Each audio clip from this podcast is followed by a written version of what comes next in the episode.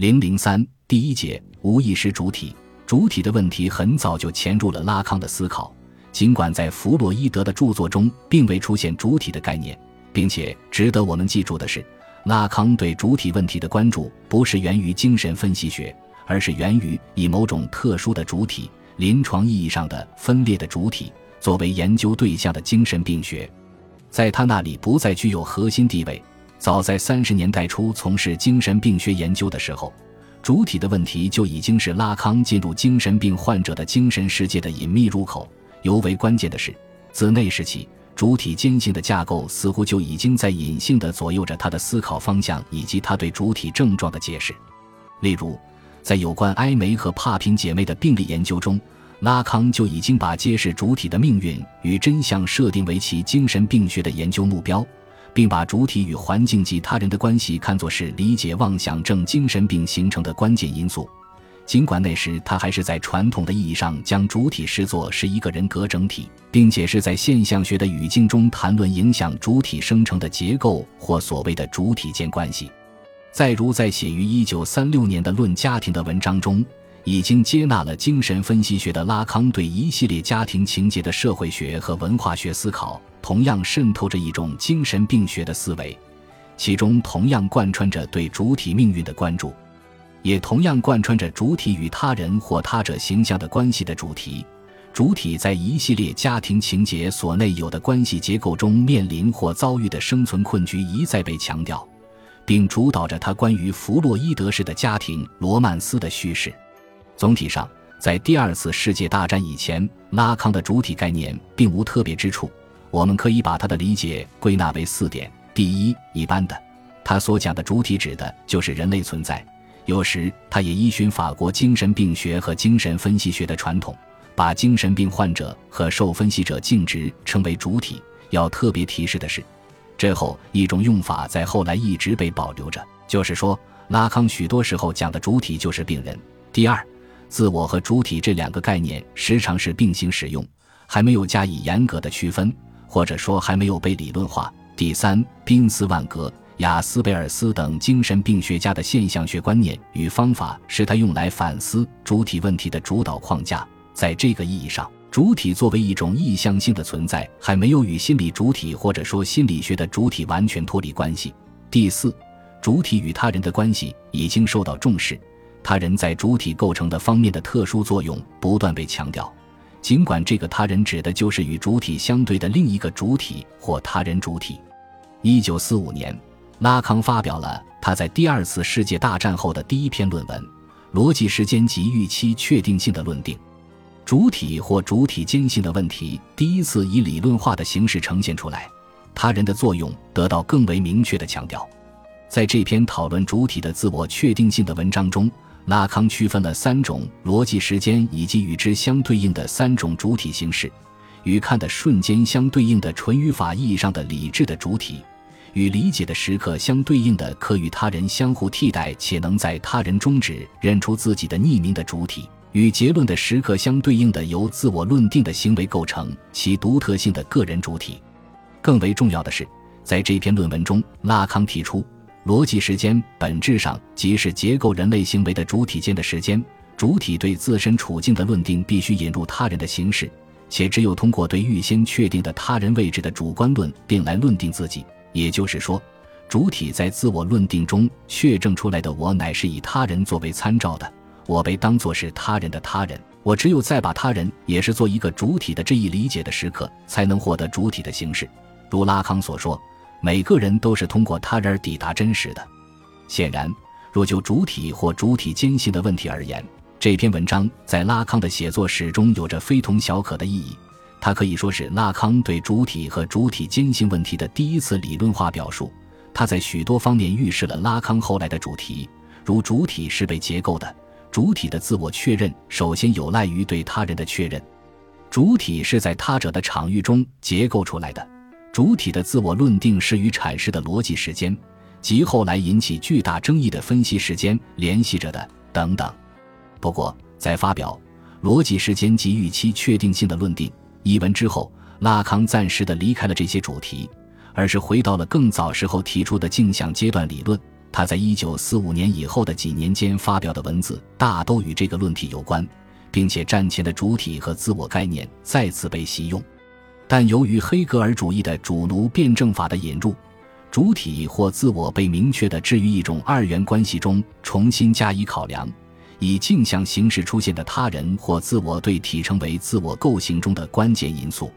因此，尽管镜像阶段讨论的是主体的想象性认同。但若从主体坚信的角度看，从中仍可明确地辨认出坚信框架对论题的结构性意义，因为正是自我对镜像或他人形象的想象性认同，才演绎了其自恋结构的一系列后果，如异化、误认、亲灵性等等。到五十年代初，主体与主体坚信的问题再度回到拉康的视野中，随着想象界、象征界和实在界这一三界体系的提出。为拉康阐述主体问题提供了一个工具，或者说一个基本的认识论框架。一九五三年，拉康明确地把主体与自我区分开来，明确地提出了自我即是一个他人的说法，也正式地使用了主体坚信的概念。他还明确地把主体概念精神分析化，把主体看作是无意识的主体，指出精神分析学首要的运作对象就是属于象征界的无意识主体。而不是属于想象界的有意识主体或自我。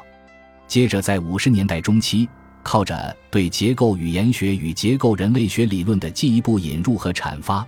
无意识及无意识的运作机制获得了结构化的阐述，为主体及主体间性问题的深化和展开奠定了基础。直到这时，拉康的主体概念才算是真正确立起来。此后的论述不过是在这个基础上的不断扩展。对法国结构后结构主义运动稍有认识的人都知道，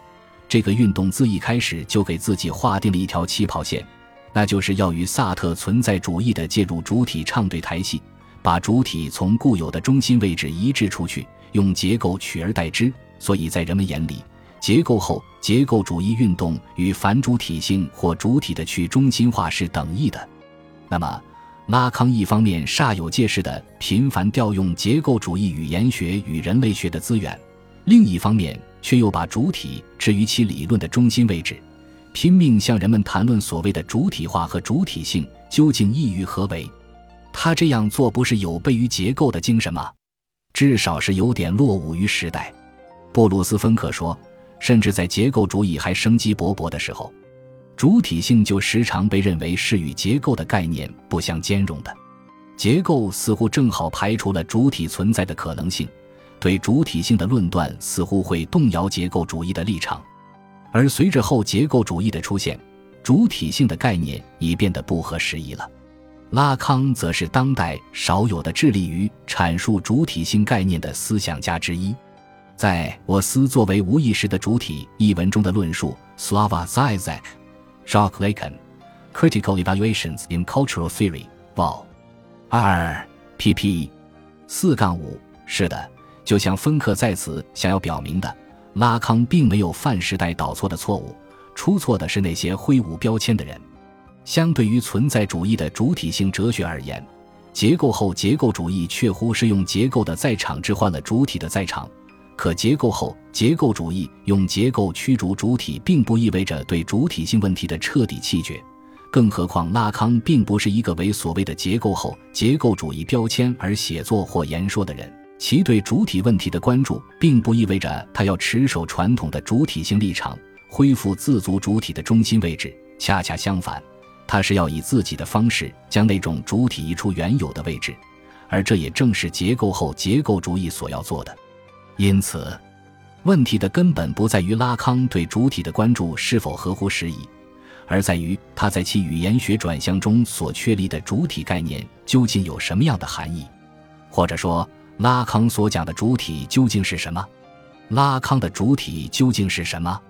布鲁斯·芬克说：“对于这个问题，我们不妨先从否定的方面，即拉康的主体不是什么来加以思考。”